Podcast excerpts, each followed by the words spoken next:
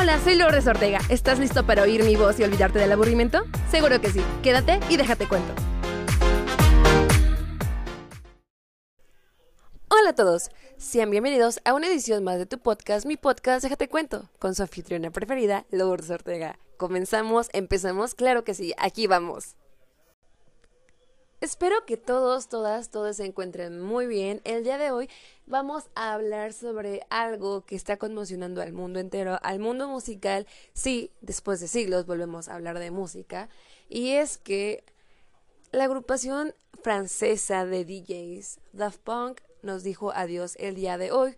Febrero 22 de 2021 va a ser un día que muchos no olvidarán y que se quedará en la historia. Y es que después de 28 años, 6 Grammys, 4 álbumes de estudios, 2 documentales, 2 películas, entre muchas cosas más, esta agrupación francesa nos dice adiós. Y vaya que es un golpe de realidad. Nadie lo veía venir y es que el día de hoy también publicaron su último video en su canal de YouTube titulado Apology, con una duración aproximada de 7 minutos, en donde vemos cómo literalmente se autodestruyen.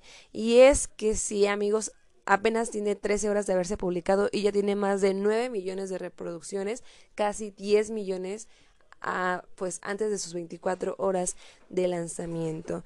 Daft Punk para mí es wow, es infancia, es adolescencia y es parte de la adultez.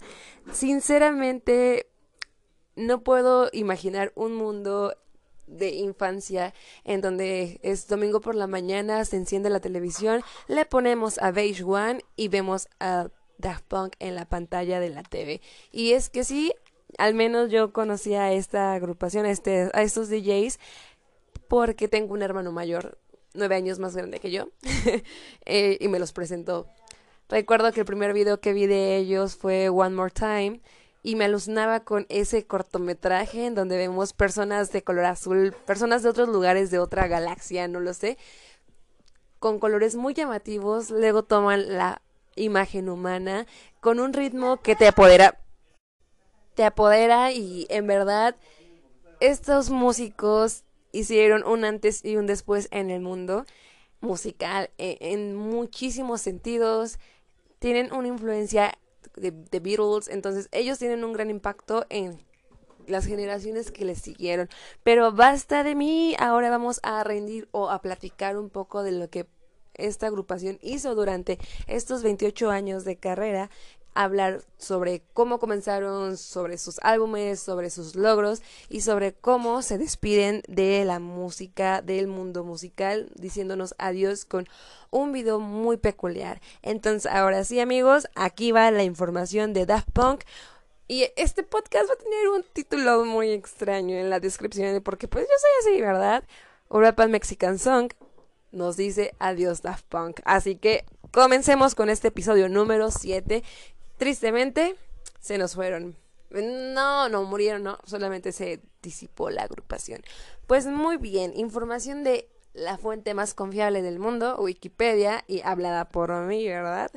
Daft Punk fue un dúo, ya modificaron la info, formado por los músicos franceses Guy Manuel de Omen Cristo y Thomas Van Galter. Daft Punk alcanzó una gran popularidad en el estilo house a mediados de la década de los años 1990 en Francia y continuó en la década posteriores su éxito, usando el estilo synth pop. El dúo también es acreditado por la producción de canciones que se consideran esenciales en el estilo French House. el acrónimo Daft representa su primer DVD proviene de las iniciales de A Story About Dogs, Androids, Firemen and Tomatoes. Estas palabras reciben significado al dúo musical por su primera canción, Da Funk, del año 1995, perteneciente al álbum Homework, donde aparece un perro antropórfomo como protagonista en el video. Luego Androids por la aparición de robots bailando en el video Around the World. Y quien no recuerda esta canción. Yo recuerdo, bueno, en mi mente eran no tanto como robots, sino como momias girando de un lado a otro y algo así. Mi, mi mente lo lo procesaba, pero al parecer decía Around the World. Sí, sí. ok, del año 1997 del álbum Homework. Fireman que aparece en el video Burning y Tomatoes por el video Revolution 909. Uno de los grupos que fueron fuente de inspiración para Daft Punk fueron los franceses de Space, en los cuales inspiraron sus cascos espaciales. Y es que sí, o sea, muy pocas veces estos artistas se dejaron ver sin sus cascos. Representativos de ellos, un casco dorado y un casco plateado. En verdad, alucinaban, explotaban y nos hacían viajar a otro mundo con ese look que, que siempre mantuvieron. A principios de la carrera del grupo, el dúo era influenciado por bandas como The Beatles, The Beach Boys y The Rolling Stones. Curioso, ¿verdad? Bandas de rock inspirando a DJs. Bangalter Guy Manuel de Homen y Lauren Brancosweet eh, se encontraban originalmente en una banda llamada Darling, que se disolvió después de un corto periodo de tiempo, permitiendo a los dos experimentar con música por su cuenta. Pero años más tarde, el dúo y la banda se juntarían en el Madison Square Garden, haciendo un remix de varios temas, entre ellos destacan If I Ever Feel Better, The Phonics, Harder, Better, Faster, Stronger y Around the World.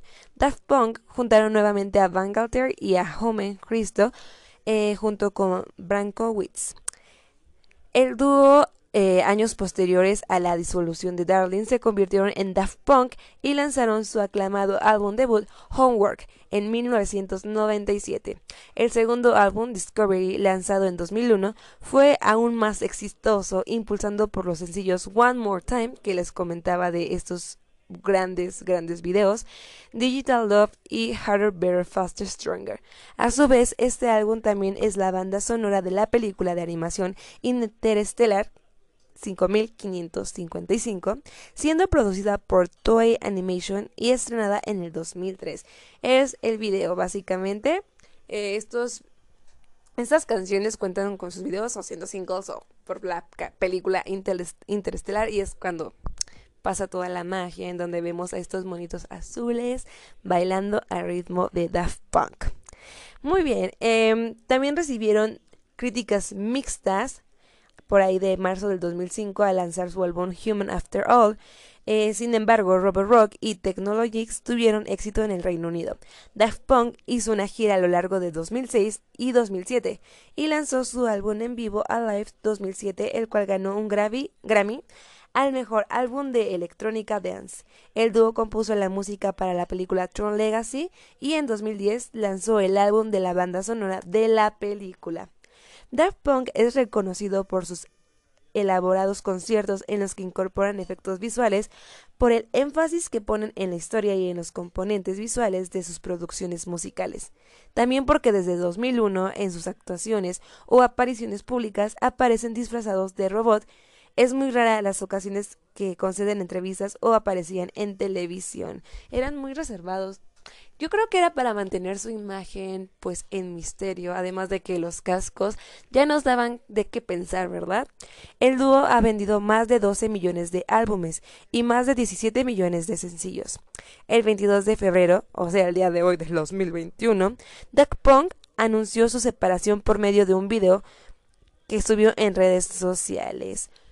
Wow, este es básicamente el resumen de la historia de Daft Punk, pero yo sé que les interesa conocer un poquito más de cómo fue elaborado el primer álbum, qué ah, impacto tuvieron sus canciones, las colaboraciones y qué pasa con el resto de los Grammys obtenidos. Pues aquí les va.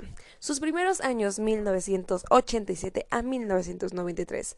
Thomas Bangalter y Guy Manuel se conocieron en Lazy Carnot, una escuela secundaria en París.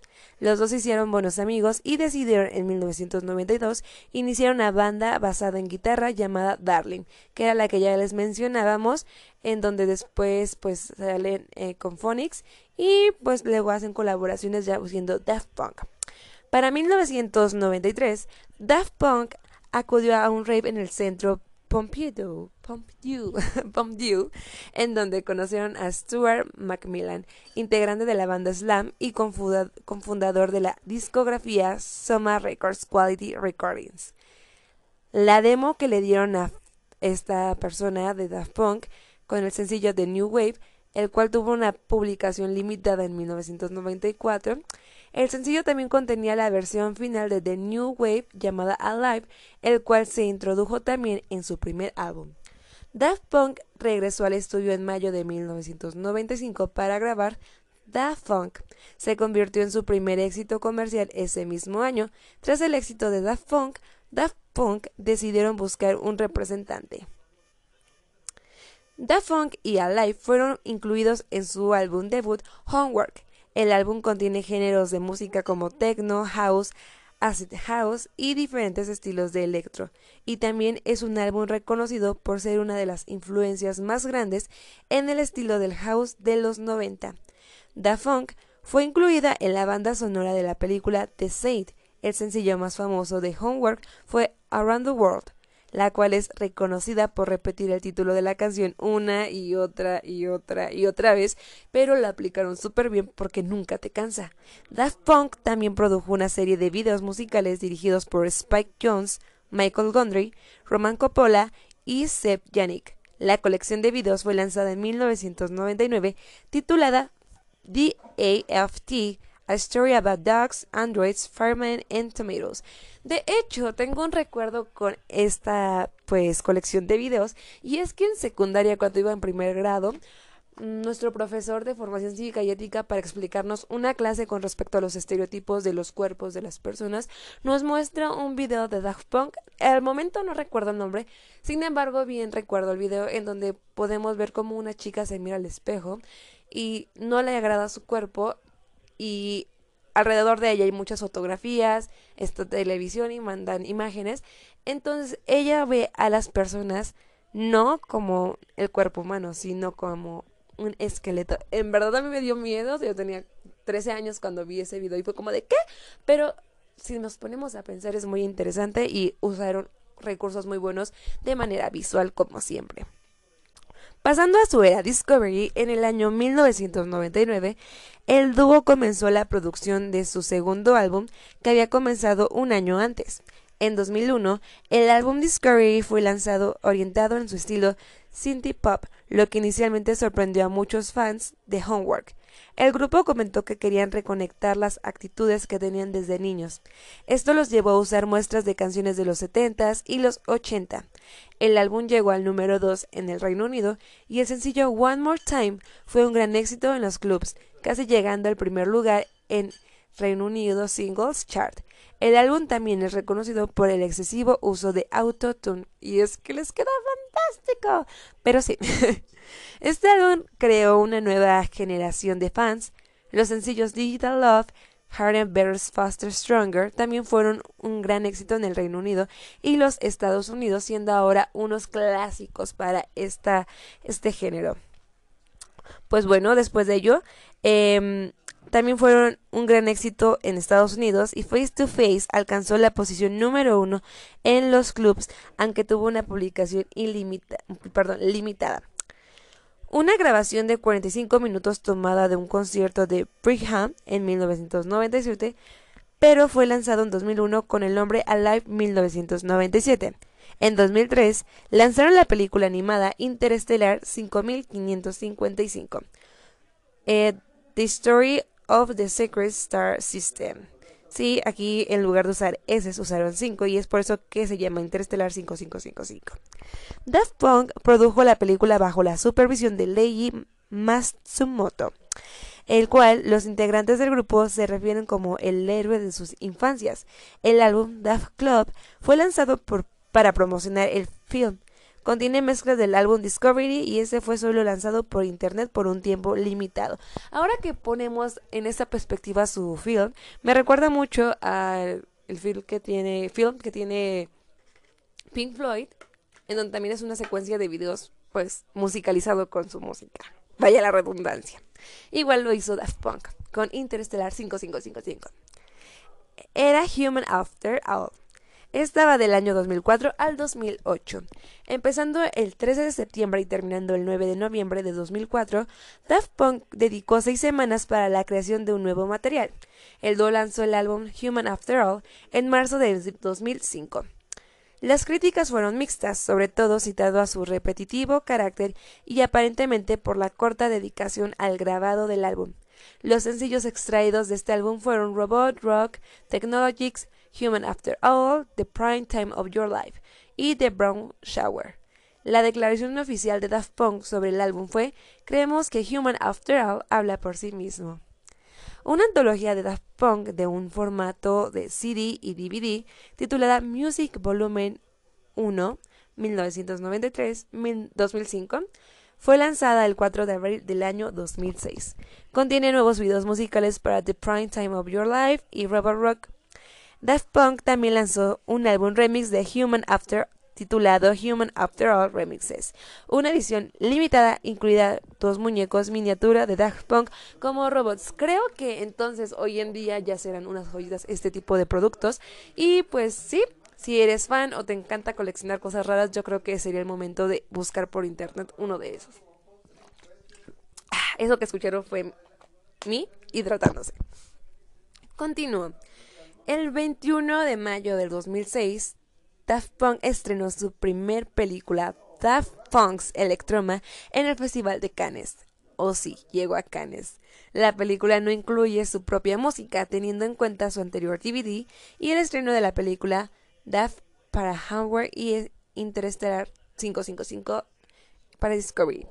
Proyecciones de medianoche de la película se mostraron en los cines de París a partir de finales de marzo de 2007. Un momento, por favor. Jejeje, una disculpa, tuvimos dificultades técnicas, pero hemos regresado. Ok, continúo. Em, proyecciones de medianoche de la película se mostraron en los cines de París a partir de finales de marzo de 2007. Comentarios del público han sido positivos. Daft Punk llevó a cabo una de las giras mundiales más ambiciosas en la historia de la música electrónica, empezando en mayo de 2006 en el Festival de Coachella, Estados Unidos. Debido al éxito que cosechó, el dúo decidió continuar con esta serie de conciertos por todo el mundo, más tarde, lanzó su segundo álbum en vivo titulado Alive 2007, el 19 de noviembre del 2007, con todas las pistas grabadas para su concierto en París el 14 de junio de ese mismo año. Contiene la presentación del dúo de París de su tour Alive, la versión en vivo de Harry Better Faster Stronger fue lanzada como un sencillo. Un video musical para el sencillo dirigido por Oliver Gondry contiene grabaciones hechas por 250 personas eh, en audiencia de la presentación hecha en Brooklyn en el Parque K-Spain. Daft Punk empezó su primera colaboración en 2007 con nada más y nada menos que el polémico Kenya West, haciendo como uno de los sencillos del álbum Graduation, la cual la canción se llama Stronger, después ganaron un premio Grammy en 2008, haciendo una aparición en el escenario de los Grammys con el cantante Kanye West en una pirámide de Alive 2007. Más tarde, Daft Punk se empezó a conocer en Estados Unidos, de América, Canadá y poco en México. Ahora sí llegamos a Eratron Legacy 2008-2010. Después del Tour Alive 2007, Daft Punk se enfocó en sus nuevos proyectos. En una entrevista dada en 2008, Pedro Winter reveló que el dúo regresó a su estudio en París para trabajar en un nuevo material. En otra entrevista, Pedro indicó que el dúo estaba trabajando con una compañía no específica en Los Ángeles. Para 2008, Daft Punk fue ubicado en la posición 38 en una encuesta mundial realizada por la revista DJ Magazine, después de que un año antes fueran ubicados en la posición número 71. El 8 de febrero de 2009, Daft Punk ganó dos Grammys por su álbum Alive 2007 y su sencillo Harder, Better, Faster, Stronger. Este sencillo, vean, hasta cuándo lo vienen arrastrando y sigue con mucha fuerza. Daft Punk ofreció 11 mezclas utilizando su propia música para el videojuego DJ Hero de Activision. También aparecen en el juego junto con su propio escenario el dúo aparece con sus cascos en la era Discovery junto con sus trajes de cuero en la era Human After All. Estas funciones estuvieron ausentes en la secuela DJ Hero 2, aunque para esta ofrecieron un remix de su canción Human After All. En la Convención Internacional de Cómics de San Diego en 2009, se anunció que el dúo había compuesto 37 canciones para la película Tron, Legacy y The Walt Disney Company. De hecho, si se ponen a pensar, tiene mucho sentido, pues la película está completamente llena de neón y pues el estilo le va mucho, muy bien. La orquesta fue conducida por Joseph Trumpens. La banda colaboró con él durante dos años para la partitura desde la reproducción, preproducción hasta su finalización. La partitura contiene una orquesta de 85 piezas grabado en Ireland Lindishorn Studios en Londres. El director de Tron Legacy, Joseph Kosicki, se refirió a la banda sonora como una mezcla de orquesta y elementos electrónicos. Daft Punk hace un cameo en la película em, como programas de disc jokes, jokes con sus cascos. De hecho, también me dio risa porque además de mi mala pronunciación, me recuerda como en un episodio de Club de Cuervos, serie de Netflix, eh, los protagonistas buscan una forma de atraer público y se disfrazan de Daft Punk, pero obvio para no tener problemas legales, entre paréntesis como Daft Punk The Tribute. es muy cómico. Bueno, un video musical de la canción Dressed se estrenó en MTV de Networks el mismo día en el que el álbum fue lanzado, esto en el año 2010. El video está disponible a la venta en iTunes. Walt Disney Studios lanzó un álbum que contiene mezclas del álbum titulado Tron Legacy, Reconfigured el 5 de abril del 2011. En 2010, Daft Punk fueron admitidos en el orden de las artes y las letras, una orden de Francia. Bangalter y Home Christoph fueron premiados individualmente como el rango de Chevalier, caballeros. Summer Records anunció que lanzó una pista anteriormente sin publicar de Daft Punk de sus sesiones de Homework titulada Drive. La pista fue incluida en la compilación eh, del 20 aniversario de Soma. Según Soma, Drive fue enviada con Rolling y Strange, pero Soma pidió que terminaran y la enviaran. Daft Punk para empezar a Rolling y Trashing, mientras que Drive se guardaría para una fecha posterior. y es así como llegamos a Era Random Access Memories, que es del 2012 al 2015, un tiempo más reciente. Y creo que de aquí se desprende la canción American o Rap Mexican Song. ok, lo siento. Daft Punk comenzó a trabajar en su cuarto álbum de estudio con la colaboración del cantante y compositor Pharrell Williams y contribuciones con el líder de Chick Nile Rogers. Williams confirmó sus colaboraciones en dos entrevistas diferentes. Durante una entrevista con Rogers afirmó que se reunió con el dúo para discutir lo que iba a ser su próximo álbum. También mencionó que el disco iba a salir a mediados de ese año iniciando este proyecto entre 2010 y 2011. Después, en mayo, de 2012, Georgie Moroder colaboró con este álbum grabando un monólogo acerca de su vida en una cabina de voz que contiene micrófonos que van desde 1960 hasta nuestros días. En octubre de 2012, Daft Punk ofreció un remix de 15 minutos de algunas canciones del cantante de blues Nathan East para la casa de moda de Ivy Saint Laurent, propiedad de Hades Lyman, y más tarde la revista DJ Magazine posicionó al dúo en el número 44 de la lista de los 100 mejores DJs del año. Iniciando 2013, Rogers indicó en su blog el número de colaboraciones que tenía planeado para hacer ese año entre ellas estaba el cuarto álbum de Daft Punk. En febrero del 2013 confirmaron su regreso a la música bajo el sello de Columbia Records.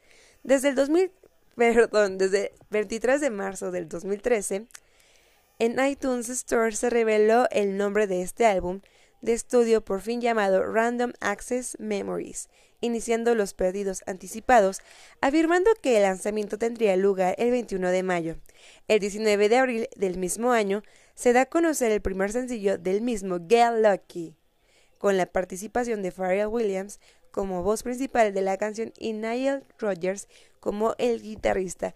Y yo creo que todos conocen Urapan Mexican Song, Urapan Mexican Song, Get Lucky. Oh, vaya que sí. En el video podemos ver a Pharrell Williams con un bonito, bonito blazer de lentejuelas y a los chicos de igual forma con traje y sus cascos tan representativos. Finalmente, Random Access Memory se filtró el 13 de mayo del 2013 por Internet, ocho días antes de su lanzamiento oficial. En respuesta a dos horas tarde, el grupo habilitó la escucha de manera gratuita en iTunes Store. Get Lucky comenzó a sonar en muchas emisoras a nivel mundial, elevando así la popularidad del dúo, lo cual hizo que se capitularan en el puesto 22 en el ranking realizado por la revista Digimac con fecha de salida del día 19 de octubre de 2013. Get Lucky fue nominado como Mejor Grabación del Año y resultando como ganadora en los premios Grammy del año 2014. Además, en dicho evento, Daft Punk interpretó este tema junto al cantante de talla internacional Stevie Wonder, así como con Pharrell Williams, Nile Rodgers, Nathan East y Omar Hakim, en un arreglo específico solo para la gala. En esta misma ceremonia, Daft Punk se hicieron acreedores a otros cuatro premios, además, Álbum del Año, Mejor Álbum de Dance, Electrónica, Mejor Ingeniería del Álbum, No Clásica y Mejor Interpretación Pop del dúo o grupo. El 10 de marzo del 2014, la canción Daft Punk Computer Tale apareció en internet. Vuelvo, vuelvo a pronunciar Computer Days. ok, sigo fallando, pero bueno. La canción cuenta con Jay-Z y aparece incluir samples de The Sound of Flame para la banda sonora de Tron Legacy. El 7 de octubre del 2014 salió en YouTube el video Gas of Wine del cantante Pharrell Williams con la colaboración de Daft Punk, aunque en el video solo se puede apreciar sus cascos y al final una animación de su silueta. Y ahora sí vamos a la parte de su última era, sus últimos trabajos. Y pues bueno, en este es en septiembre del 2016 The Weeknd lanzó su exitosa colaboración titulada Starboy junto a Daft Punk. La canción alcanzó el número uno en la lista estadounidense Billboard Hot 100 el 17 de noviembre de ese mismo año. The Weeknd sacó otra colaboración con el dúo titulada I Feel Coming, ambas pertenecientes al álbum de Starboy. Obvias razón de que The Weeknd haya pegado. Creo que Daft Punk tuvo mucho que ver y que también los videos además de tener una eh, historia con The Weeknd, tienen muchísimo significado con Daft Punk. De hecho, van muy de la mano, muy de su estilo. Creo que nunca perdieron como esa esencia y me encanta. me encantó el resultado. Para el 22 de febrero del 2021, pues ya que es el día de hoy, se anunció su separación con el video que ya les mencionaba, mencionaba que es Apology en donde se muestran a ambos caminando por un desierto. En el video, el cual pertenece a un fragmento del largometraje Daft Punk Electroma, Thomas Bangalter se detiene, se retira su chaqueta de cuero y le da la espalda a Guy Manuel de Homer Cristo, mostrando lo que parece ser un botón de autodestrucción, el cual su compañero activa, y después de una cuenta regresiva, este explota haciendo referencia al final del dúo. Minutos después de esta información fue confirmada por su publicista Catherine Fraser, la cual no brindó mayores detalles del porqué de la separación del dúo. Y es que se rumora que después de esta separación ninguno de los dos DJs va a volver a hacer música. ¿Ustedes qué opinan amigos? ¿Lo creen verdad? Es muy triste. Sin embargo, no podemos dejar de lado que nos dieron muchos muy buenos recuerdos y obviamente con ellos muy buena música y videos. Para terminar vamos a hablar un poco de las colaboraciones recapitulando, de las más importantes obviamente con Kenya West en el álbum de Graduation. Tuvimos también otra con Kenya West en 2013 para el álbum Jesus. Jesus. Igual forma con The Weeknd que fueron las más poderosas junto con la de Pharrell Williams. Sin olvidar la canción con Julián eh, que ay, ay, he olvidado el nombre, no me hagan esto. Aquí tiene que estar.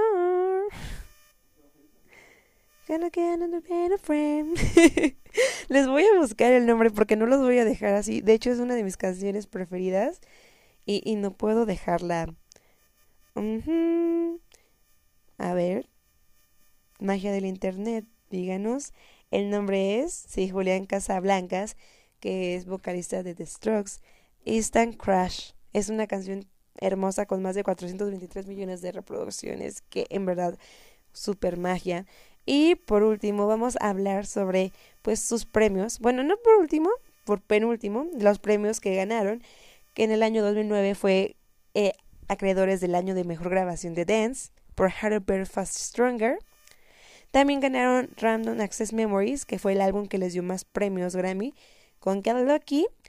Y fue, pues bueno, tuvo el mejor álbum del año, mejor álbum dance electrónica, mejor ingeniería de álbum no clásica y mejor grabación del año. Vaya que fue su año. También pues tuvieron otro trabajo como mejor artista electrónico en 2014 y mejor álbum electrónico en premios Billboard Awards por Random Access Memories.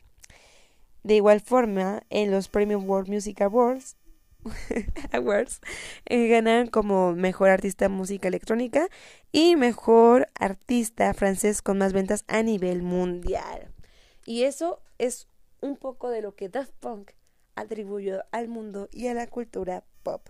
Sin antes mencionar, antes de marcharnos, antes de despedirnos, me gusta decir antes, voy a decir un poco de cómo tuvieron un gran impacto Daft Punk en algunas series. Y es que también pues eh, estuvieron en algunas producciones animadas como The Simpsons. Ya saben que les encantan estos monitos amarillos meter a las personas de la farándula. Family Guy, Equestria Girls, Ben 10, Adventure Time, Teen Titans Go, Powerpuff Girls, wow, DuckTales y por supuesto Interstellar 555. En todas ellas con sus míticos cascos dorados y plateados. Y bueno amigos, hemos llegado al final del episodio número 7 de esta tercera temporada. Despidiendo a Europa Mexican Soft, Daft Punk nos dice adiós después de 28 años en la industria musical. No sabemos qué se viene, no sabemos si estos hombres piensan hacer algo por separado, no sabemos si fue un pacto entre ambos, un pacto de caballeros, no lo sabemos, lo que sí sabemos es que nos dejan muchos recuerdos, muy buena música y sobre todo bastantes buenas experiencias a través de sus videos y no sé, viajes por otras galaxias con los mismos. Yo soy Lourdes Ortega, espero no los haya mareado con tanta información, les haya hecho compañía, se hayan divertido con mis uh, mala mis problemas de pronunciación y sobre todo con la información que les brindo. Muchas gracias por haberme acompañado en este episodio de Déjate cuento. Ya saben que si quieren comentar, si quieren seguir con una charla, comentarios y todo eso, pueden buscarme en redes sociales como Lourdes Ortega en Facebook, en Instagram como lulu.989797 y también en el Instagram del podcast que es deja-te-cuento el podcast. Hasta la próxima, muchas gracias y obviamente disfruten esta gran agrupación, al playlist que nos dejan. Antes de que me vaya, mis tres canciones preferidas es Instant Crash, One More Time y obviamente All Around the World. ya sé bien básica. Bueno, esto fue todo. Hasta luego. Bye. Todo por hoy. Lo sé, lo sé, me extrañarás, pero no te preocupes, que la siguiente semana habrá más de que chismear. Hasta la próxima.